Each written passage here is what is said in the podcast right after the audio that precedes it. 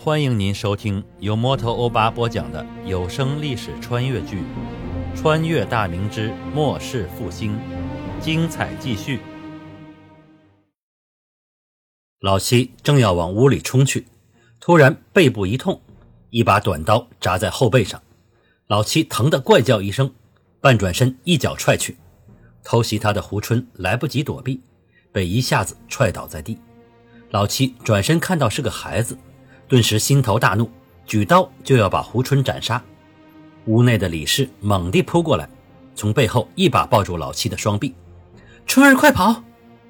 老七腰身双臂一起用力，想要挣脱李氏，怎奈平时柔弱的李氏也不知哪来的力气，老七挣了几下，愣是没挣开。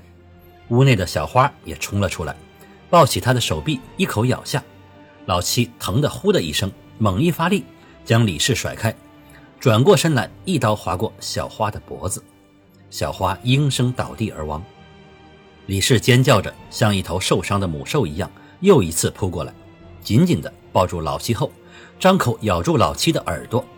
老七惨嚎一声，猛地将李氏撞开，一刀将李氏的首级砍了下来。李氏口中犹自咬着他的一只耳朵，没等他转过身来，胡春已经将插在他背部的短刀拔出。一声怒吼，短刀刺穿了他的脖颈，颈部大动脉被割开，鲜血像喷泉一样喷射而出。老七手中的长刀当啷落地，双手捂着脖颈，口中发出咳咳的声音，脚步踉跄一下，慢慢软倒在地而死。这一切也就在几十息之间发生。屋外的驴儿听到老七的惨呼，正勉强的颤颤巍巍地站起身形。吴春捡起老七的长刀，冲出屋外。驴儿大惊之下，待要转身逃跑，怎奈重伤之下行动不便。胡春冲到他的身旁，挺刀往前一送，刀刃刺入他的肋部，驴儿惨叫一声倒地。胡春眼睛通红，发疯一般一刀一刀砍了下来。几十刀下来，驴儿早已气绝身亡，身子也是已经血肉模糊。胡春扔刀坐在地上。呼哧呼哧地喘着粗气，歇息一会儿之后，起身来到大门前，将房门掩好，反身来到父亲尸体旁，跪倒在地，抱起父亲的头部，大声抱起父亲的头部，放声大哭。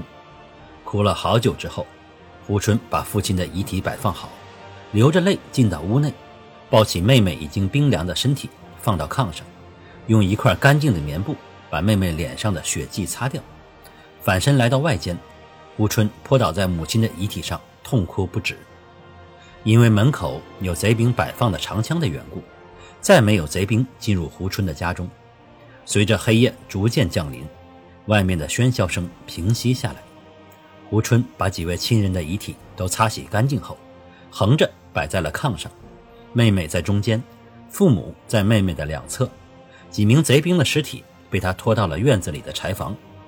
做完这一切后，胡春耗尽了最后一丝力气，饭也没吃，躺到炕上父亲遗体的身边沉沉睡去。等到他醒来时，已是第二天的下午。胡春睁开眼睛后，浑身酸痛，侧身看了看自己最亲的人，都放在那里，仿佛熟睡一般，眼泪再次止不住的流下来。他抱着父亲冰冷的身体，用脸颊贴了贴父亲的脸，然后慢慢起身。同样贴了贴母亲的脸，用手抚平了妹妹还在睁开、满是惊恐的眼睛。他的心仿佛一直在紧紧地攥着一样。吴春来到厨房，狼吞虎咽地吃了两个馒头，身上的力气渐渐开始恢复。他拿起长刀走到大门处，想打开门看看外面的情况。街上一点声音也没有，难道是贼兵已经离开了？忽然，一阵阵轰隆隆的马蹄声传来，胡春惊骇不已。难道贼兵还没走？他小心翼翼地打开一道门缝，向外望去，只见一队队盔明甲亮的士兵从门前控马小跑而过。他本能地感觉到这不是贼兵，那些贼兵身上有一种让人恐惧又厌恶的气息，并且身上穿着五花八门，哪像这支骑兵统一的穿着衣甲。他正犹豫着是不是开门出去的时候，一群骑兵举着几杆大旗奔了过来，上面有很多字，但胡春只认识一个“明”，是官军。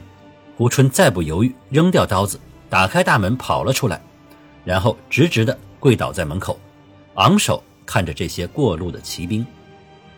自从得知高迎祥等刘贼打破雀山等州府，一路往南直隶而去时，卢象升便率领了休整了数月的天雄军、秦义明的川军以及辽东的马队从汝州尾随而来。由于刘贼攻破县城几乎不费力气，并且破城之后大肆劫掠一番，并不停歇。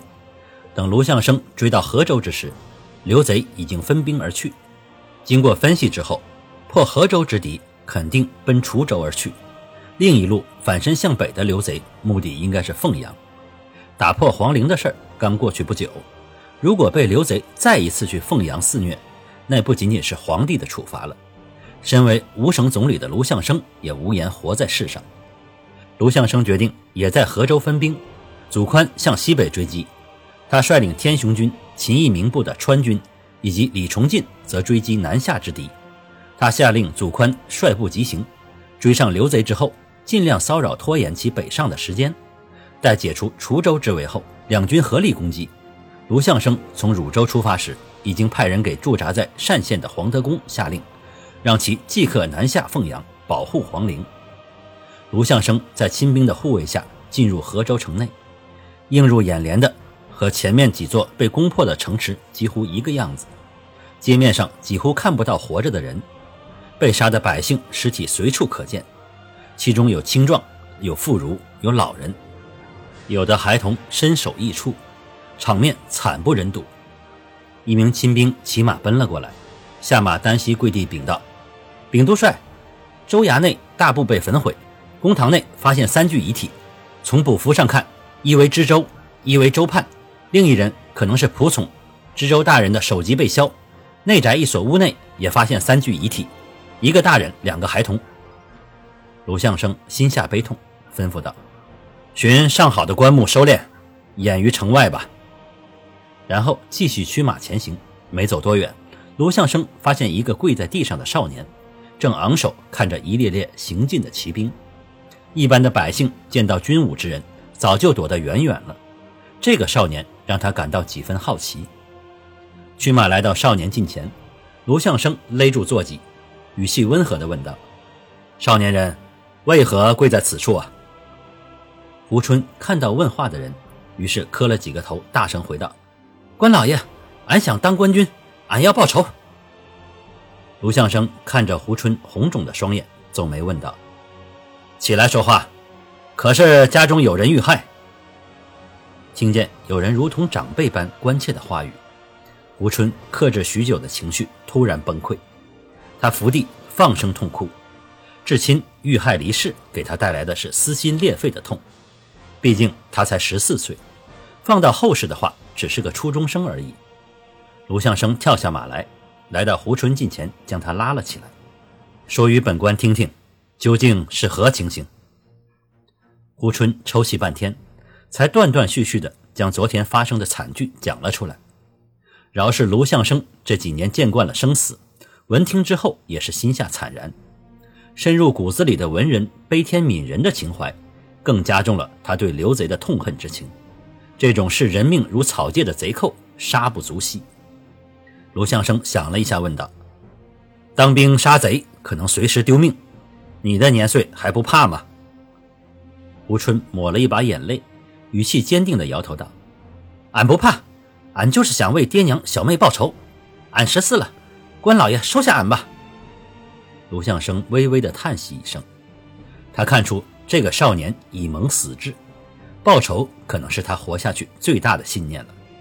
于是他吩咐留下两名亲兵，帮助胡春安葬亲人，然后带他前来与队伍会合，以后作为亲兵留在自己身边。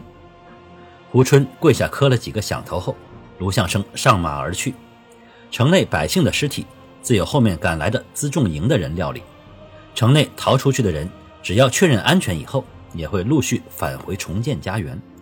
空缺的官职，朝廷也会派人过来，卢相生只需如实上奏便可。